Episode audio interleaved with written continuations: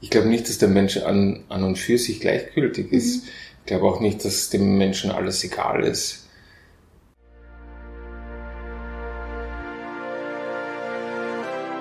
Herzlich willkommen im Idiotenparadies. Bitte lehnen Sie sich zurück, schnallen Sie sich ab und genießen Sie den freien Fall.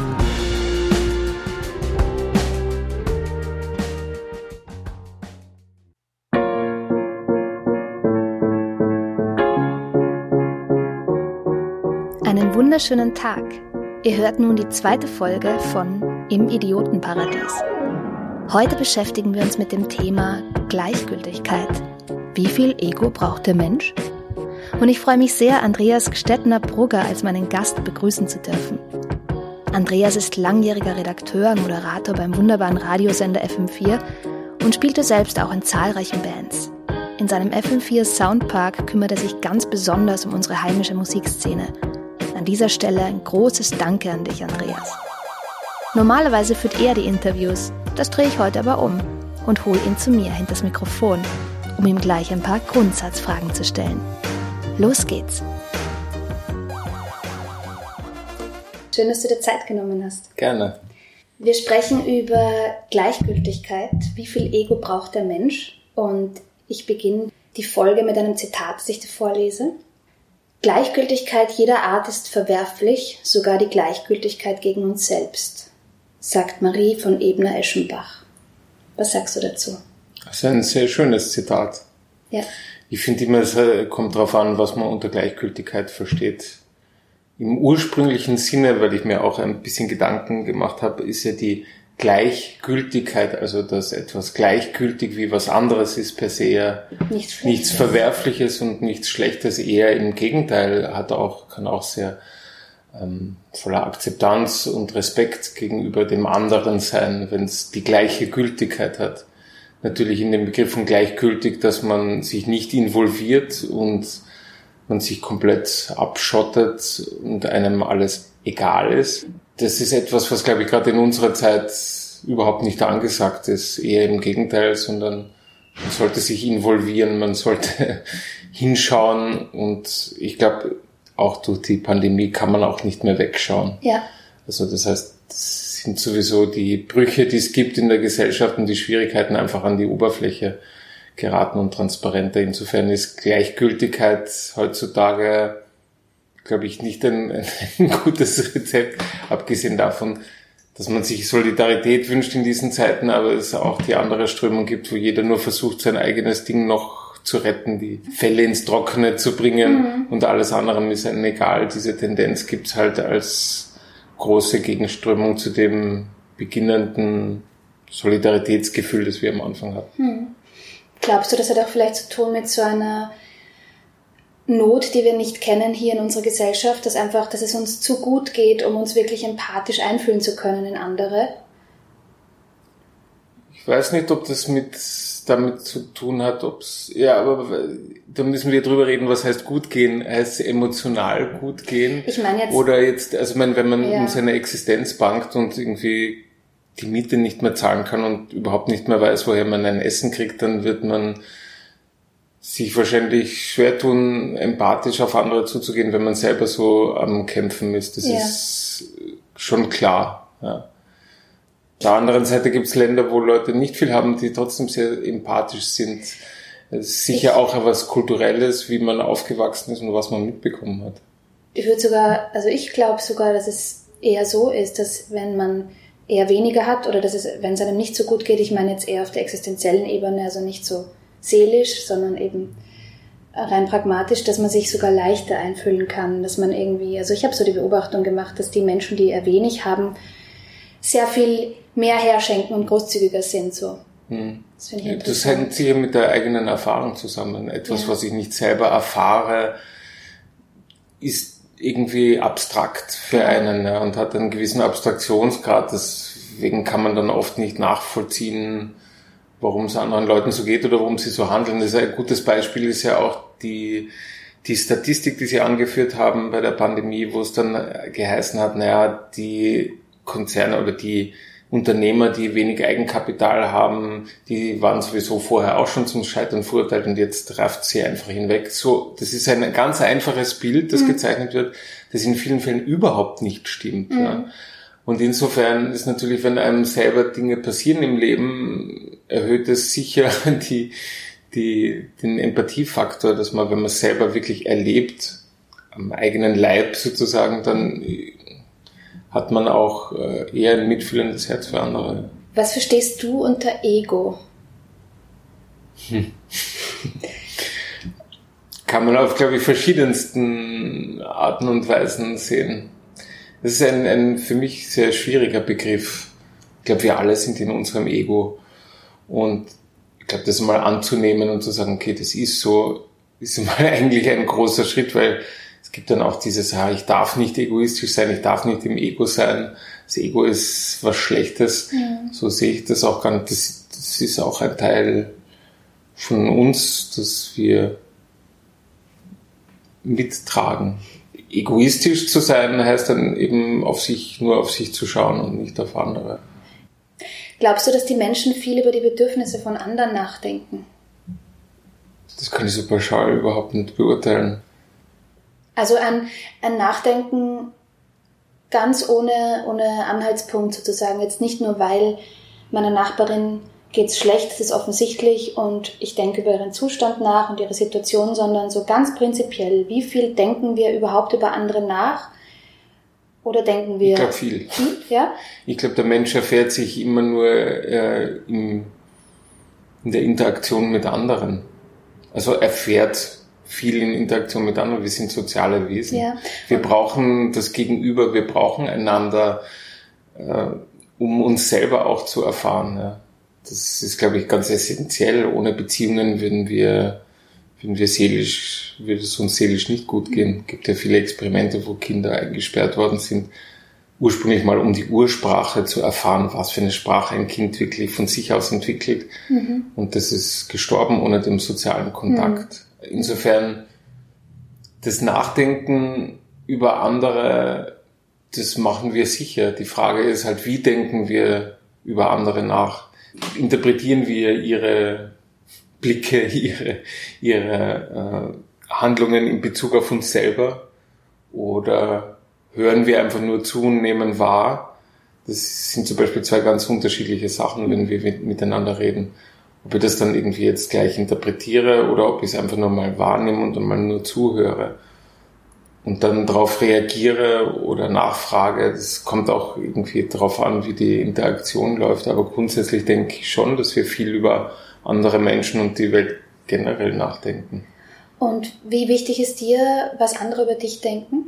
Beschäftigt dich das oft oder ist es der egal? Ich glaube, ich wäre ein Lügner, wenn ich sagen würde, das beschäftigt mich nicht. Ich bin okay, so wie ich bin und die mhm. anderen sollen denken, was sie denken. Ich glaube, man müsste nachfragen, was sie wirklich denken. Ich glaube, das Problem ist ja oft, dass man annimmt, dass bestimmte Menschen über einen das oder das denken. Oder geht dann oft mit, wenn man irgendwie, wenn es um moralische oder ethische Sachen geht, nimmt man an, dass die anderen auch das gleiche Wertesystem haben wie einer selber. Im Prinzip, wenn ich wenn es mich interessiert, was jemand über mich denkt, muss ich nachfragen, was, mhm, was er ja, denkt. Dann ist auch noch die Frage, ob er oder sie ehrlich ist.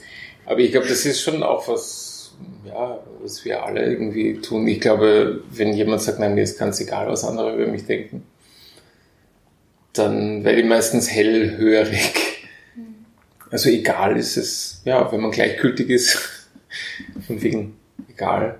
Kommt drauf an, außer, außerdem kommt es darauf an, was mache ich damit, wenn ich, wenn wir uns austauschen, du sagst, ja, ich denke mir das und das über dich, dann ist auch eine Frage, wie ich dann wieder darauf reagiere. Nehme ich das gleich als Werturteil?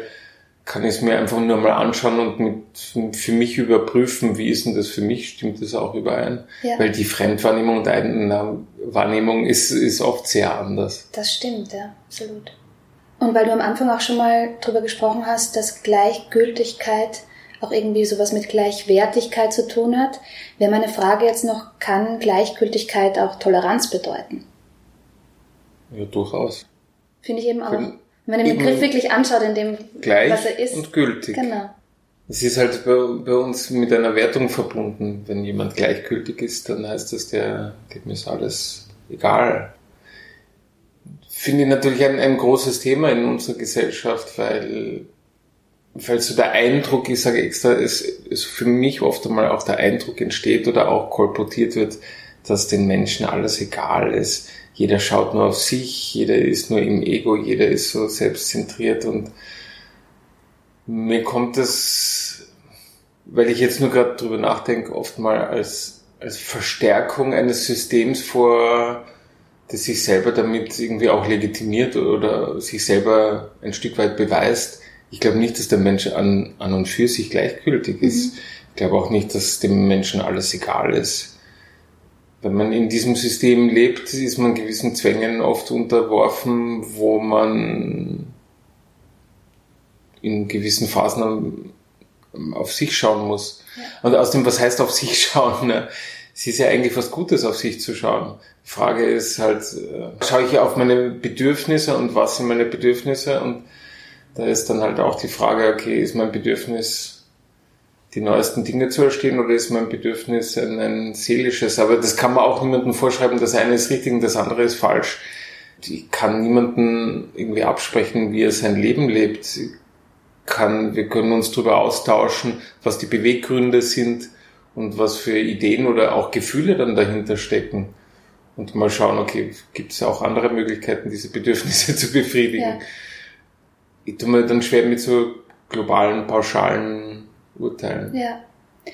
Das wäre auch meine letzte Frage gewesen, die auch so der Untertitel der, der Folge ist. Wie viel Ego braucht der Mensch? Für dich ist es, so wie ich es verstanden habe, ähm, auch gesund bis zu einem gewissen Grad ich denke mir halt so beim, ein Kind kommt mal egoistisch auf die Welt und das muss auch so sein, weil das Kind muss mal schauen, dass es irgendwie, wenn es dann irgendwie merkt, ähm, hier sind Besitztümer und ein paar Dinge gehören mir, die auch zusammenzuhalten und dieses nicht hergeben wollen. Das ist ja ein ganz natürlicher, wichtiger Prozess, ne? sich mal zu begreifen und die eigene Begrenzung auch zu begreifen. So.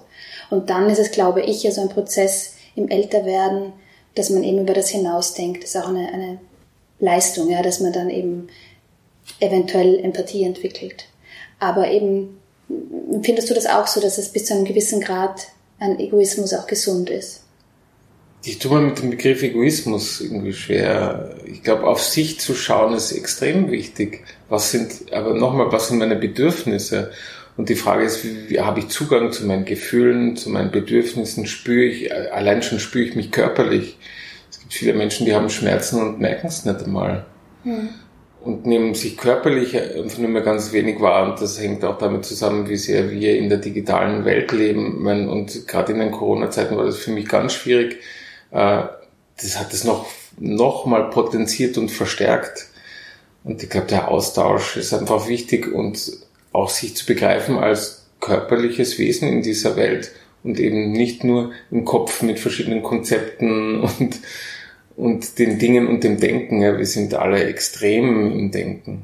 Deswegen glaube ich, ist so ein, ein, ein sicher guter Weg ist, sich auch wieder körperlich mehr zu spüren und die Signale vom Körper wahrzunehmen, weil das Denken ist halt eine Sache, aber sich, sich wahrzunehmen in der Welt heißt mehr als nur über die Abstraktion des mhm. logischen Denkens und das Ego ist sehr oft mit dem verbunden. Deswegen finde ich es eigentlich wichtig, auch die körperliche Komponente und die Bedürfnisse mhm. und das eben sich zu erfahren in der Welt. Und weil du die Kinder angesprochen hast, ich glaube, ein Kind kommt äh, auf die Welt und ist komplett abhängig. Ist komplett abhängig davon, dass es ernährt wird, dass es Liebe bekommt und entwickelt sich dann erst danach, begreift sich dann als äh, eigenes Wesen. Das stimmt, ja. Am Anfang ist es natürlich ja auch wirklich so eins mit allem, mit der Mutter verbunden. Ich habe eher so die Phase gemeint, das war missverständlich, so mit drei. Mhm. Wenn es dann anfängt, einen Begriff davon zu bekommen, wenn, wenn, wenn das Kind dann nicht mehr über sich in der dritten Person spricht, mhm. sondern wirklich so ich sagen kann und dann habe ich schon das Gefühl, dass es so ein, dass es sehr wichtig ist, der, dass der Egoismus blüht, aber auf eine gute Art. Das mhm. ist eine ganz gesunde, natürliche Art, glaube ich, mhm. die einfach, in seinem Stadium, das einfach dazugehört. Ähm, ich würde jetzt ein paar, also genauer gesagt zehn Assoziationswörter hinschmeißen. Mhm. Auch große Wörter. Und ähm, du sagst mir bitte, was dir in den Sinn kommt als erstes. Du kannst es gerne ausführen oder ganz knapp, wie du möchtest. Mhm. Ja? Empathie. Empathie ist ähm, ein extrem wichtiger, wichtiger Punkt, etwas, was wir Menschen, wozu wir fähig sind, was wir oft äh, auch verlernen und was wir brauchen, um eigentlich dann in ein soziales Handeln kommen zu können. Nur bei der Empathie zu bleiben oder bei dem Fühlen, das ist eine Sache, aber dadurch dann auch dementsprechend zu handeln, ist die Empathie, glaube ich, schon sehr wichtig. Ja. Konvention? Konventionen, gut, die gibt's. Aber es ist auch gut, einmal über die hinauszugehen. Tradition? Ich finde Tradition, Tradition hat, hat schon auch was Schönes, was kulturell weitergegebenes, wenn man es in diesem Sinn sieht. Kann aber auch obsolet werden, je nachdem, welche Wertigkeiten und damit verbunden sind. Und gar wenn Ideologien damit verbunden sind, dann, dann ist es eher was, was ich eher ablehne. Aber Tradi Tradition, das Weitergegebene ist eigentlich schon was Schönes. Mhm. Früher hat man ja den Kindern die Geschichten weitererzählt und so haben sie verschiedene Sachen tradiert. Also vom ursprünglichen Sinn ist es schon, ist es schon was Schönes, was mitzugeben. Mhm. Langeweile. Langeweile ist, finde ich, extrem wichtig. Halt bei uns auch sehr negativ besetzt. Oft einmal kommt aber eben durch die Langeweile und durch das mal nichts, das mal nichts, kann sich dann eine Energie wieder sammeln, dass man wieder was tut oder dass äh, man auch Inspirationen bekommt. Ist, glaube ich, extrem wichtig. Fehler? Machen wir alle. und ich finde es ganz schwierig, ähm, das auch dann da, damit dann gut umzugehen oder sich selber nicht fertig zu machen, sondern okay, wir, wir werden alle Fehler machen. Es ist so, es ist einfach Bestandteil. Die Frage ist, was man dann danach macht. Macht man dann immer die gleichen oder denkt man sich, okay, ich nehme daraus jetzt irgendwas mit? Ehrenamt? Das ist bewundernswert. Leute, die ehrenamtlich sich für eine Sache einsetzen, bewundernswert. Gewichtszunahme. Meinst du jetzt körperlich? Mhm. Das ist ein relativ neutraler Begriff, dann wiegt man mehr. Egal. Ja, egal ist, ein, finde ich, ein Wort, das bei uns eh auch sehr negativ besetzt ist. Ich finde es auch, weil mir der Song natürlich einfällt, hat so einen Ausdruck von ja, von nicht involviert sein wollen in diese, in diese Welt und in diese Gesellschaft. Ich glaube, manchmal macht man sich einfach damit. Aber es kann auch sehr befreiend sein. Es kann auch wirklich befreiend sein zu sagen, wow, mir ist das jetzt mal echt egal. Kann auch was Gutes haben von dem her. Muss ich revidieren. Hat alles zwei Seiten. Coronavirus? Ich brauch's nicht. Ich brauch's echt nicht ich finde, ich finde, es braucht auch, es gibt so die verschiedenen Theorien, ja, und es hat was Gutes, in jeder Krise steckt was Gutes, das ist alles schön und gut. Aber ich sehe auch, was es, was es anrichtet und das finde ich gar nicht gut. Es ist, es ist da, es ist Bestandteil dieser Welt geworden. Das müssen wir irgendwie damit umgehen. Du siehst sozusagen jetzt nicht den Sinn in dieser Krise so richtig. Na, das habe ich nicht gesagt. Das Sinn also Sinn ist vielleicht falscher Begriff, aber so eine Chance. Ich glaube, auf vielen Ebenen ist es schon eine Chance. Etwas, was wirklich neuartig in dem Sinn ist, es betrifft jeden. Es betrifft jeden, vor allem auch während des Lockdowns, jeden in seinem Alltag. Da ist niemand irgendwie außen vor. Und das ist, glaube ich, schon das Besondere. Insofern ist es eine Chance äh, für die Empathie. Mhm. mhm und für, für eine gewisse Erfahrung, die dann wirklich alle Menschen teilen, die natürlich sehr unterschiedlich ist. Es gibt auch Leute, die sagen, wow, und endlich einmal nichts zu tun gehabt und kann man natürlich sagen, wenn man jetzt dann nicht davon abhängig ist, dass man oder dass man finanziell nicht so abhängig ist. Es ist, es ist auch sehr unterschiedlich, wie, wie, das, äh, wie das wahrgenommen wird. Klar, es ist, ist auch eine Chance im Sinn von vielleicht etwas mehr Mitgefühl für mein Gegenüber zu entwickeln. Ja. Ja. Letztes Wort, Trends. Trends? Mhm. Boah, da gibt's viele, gehen schnell vorbei, kommen wieder. Trends sind was, was Lustiges, wie Zuckerwatte, mal ein Lolly. Das ist ein schöner Trend, kann man ein bisschen mitfahren damit, aber nichts Nachhaltiges. Ja. Hast du eine Frage an mich? Ich habe, glaube ich, noch ganz viele, die wir vielleicht später erörtern werden, aber was ist mit dir und dem Ego? Mir und dem Ego. Ich habe das Gefühl, dass ich im Laufe meines Lebens wirklich einen, eine schon eine Weiterentwicklung durchgemacht habe, was das betrifft. Also wenn ich so zurückschaue, Anfang 20, habe ich auch so eine gewisse Art von Größenwahn gehabt. So, da war ich ja Theater ganz viel und habe mich da gesehen, dann in ein paar Jahren so Burgtheaterstar und so und habe das auch wirklich. Es war mir auch wichtig, dass es da und es ist sukzessive habe ich das immer mehr abgebaut und ähm, es ist mir auch wirklich einfach nicht mehr wichtig geworden. Und was nicht bedeutet, dass ich nicht Ziele habe und auch was erreichen will und auch glaube, dass ich das kann, aber nicht einfach so. Nicht einfach nur, weil ich ich bin, sondern weil ich was will, was Spezielles. So. Und ich glaube schon, dass auch mein, dass ich halt jetzt auch Verantwortung habe für ein Kind und so, dass das ein, in gewisser Weise mal vor allem die ersten Jahre so ein Ego-Killer ist, ein bisschen, weil ähm, man mal nur im Dienen ist und wenn man nur nicht um sich kreist, so gar nicht kann einfach, sondern wirklich sich komplett richtet, auch im Rhythmus nach einem anderen Menschen, was der jetzt braucht. Und das ist hart, aber eine super Schule gewesen für mich. Wenn du Lust hast, dann machen wir jetzt eine gemeinsame mhm. Geschichte. Magst du anfangen oder soll ich? Du kannst gerne starten, ob so okay. neugierig, ob ich da kreativ, kreativ genug bin. Es muss auch, kann auch ganz assoziativ sein, mhm. muss auch gar nicht kreativ sein. Es war einmal ein blinder Zauberer. Der blinde Zauberer lebte einsam in einer Hütte nahe dem Wald. Alle Fenster und Türen, eigentlich alles, auch alle Wände, waren schwarz angemalt.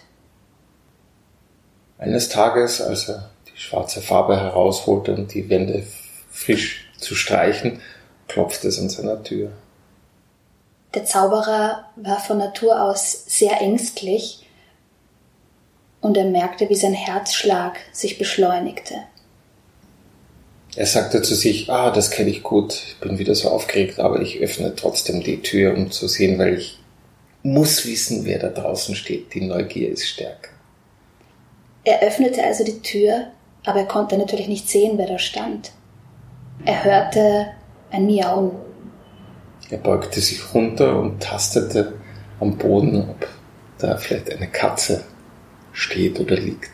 Und wirklich, da unten ertastete er eine Katze und freute sich wahnsinnig, denn er wusste, zu jedem guten Zauberer gehört eine schwarze Katze. Er hob sie hoch, streichelte sie und fragte sie, wie, es, wie sie denn hieße. Sie sagte, Blackie. Sie sagte auch noch, ich bin schwarz, deine Wohnung ist schwarz, darf ich bleiben? Der sagte, klar, ich hab dich schon erwartet. Wollen wir hier enden? Mhm. Ich hätte jetzt noch zum Abschluss vier Fragen aus dem Max Frisch Fragenkatalog vorbereitet. Mhm. Kennst du den mhm. vielleicht? Das sind so Fragen in Kataloge eingeteilt zu verschiedenen Themen, die ich finde super sind, sich die immer wieder zu stellen, auch in verschiedenen Lebenslagen, weil man die immer vielleicht für sich auch ein bisschen anders beantwortet. Das sind so ganz essentielle Fragen, finde ich. Wenn du dir beiläufig vorstellst, du wärst nie geboren worden, beunruhigt dich das? Ja. Wenn ich nie geboren worden wäre, wenn ich mir das vorstelle, ob mich das beunruhigt. Ich finde es schade. Weil ich glaube, nicht jetzt um jetzt äh, ich, mich da anzupreisen, aber ich glaube, ich habe schon einen gewissen Teil in mir, den ich gern der Welt gebe oder den ich gern anderen Menschen gebe. Und das ist ja was Schönes. Mhm. Insofern wäre es schade. Möchtest du lieber gestorben sein oder noch eine Zeit leben als gesundes Tier? Ja, da wäre ich gerne ein gesundes Tier. Ja? Mhm. Überzeugt dich deine Selbstkritik? Ja, oft noch zu viel. Mhm. Ich glaube, mein innerer Kritiker ist extrem stark und den auch irgendwie an seinen Platz zu verweisen, ist für mich schon eine Lebensaufgabe. Das habe ich schon, schon lang diesen, diesen Weg, mhm. den Selbstkritiker auch mal hinten anstehen zu lassen. Insofern ist er, ist er sehr überzeugend, aber ich glaube, er ist sehr überzeugend, weil er schon so lange ein so großer Bestandteil ist, den in seine Schranken zu verweisen oder dann auch mal zu sagen, jetzt ist äh, Moment, jetzt ist mal gut. Das ist für mich schon eine Lebensaufgabe. Empfindest du die Erde überhaupt als heimatlich? Spontan jetzt gesagt, ja, sobald ich das Wort Erde höre, ist das für mich was sehr, mhm. das, wo auch mein Körper dann reagiert und ich ganz verbunden werden kann. Die Erde, die trägt uns. Und das ist das Schöne auch wenn wir nicht sehr respektvoll und achtsam damit umgehen, ist, trägt sie uns. Schön. Ja, ich bedanke mich für das Gespräch. Vielen Dank, dass ihr dabei wart im Idiotenparadies. Nächste Woche geht's weiter. Alle Infos zur Folge und ein paar Links, um mir zu folgen, findet ihr in der Beschreibung. Macht es gut, bis bald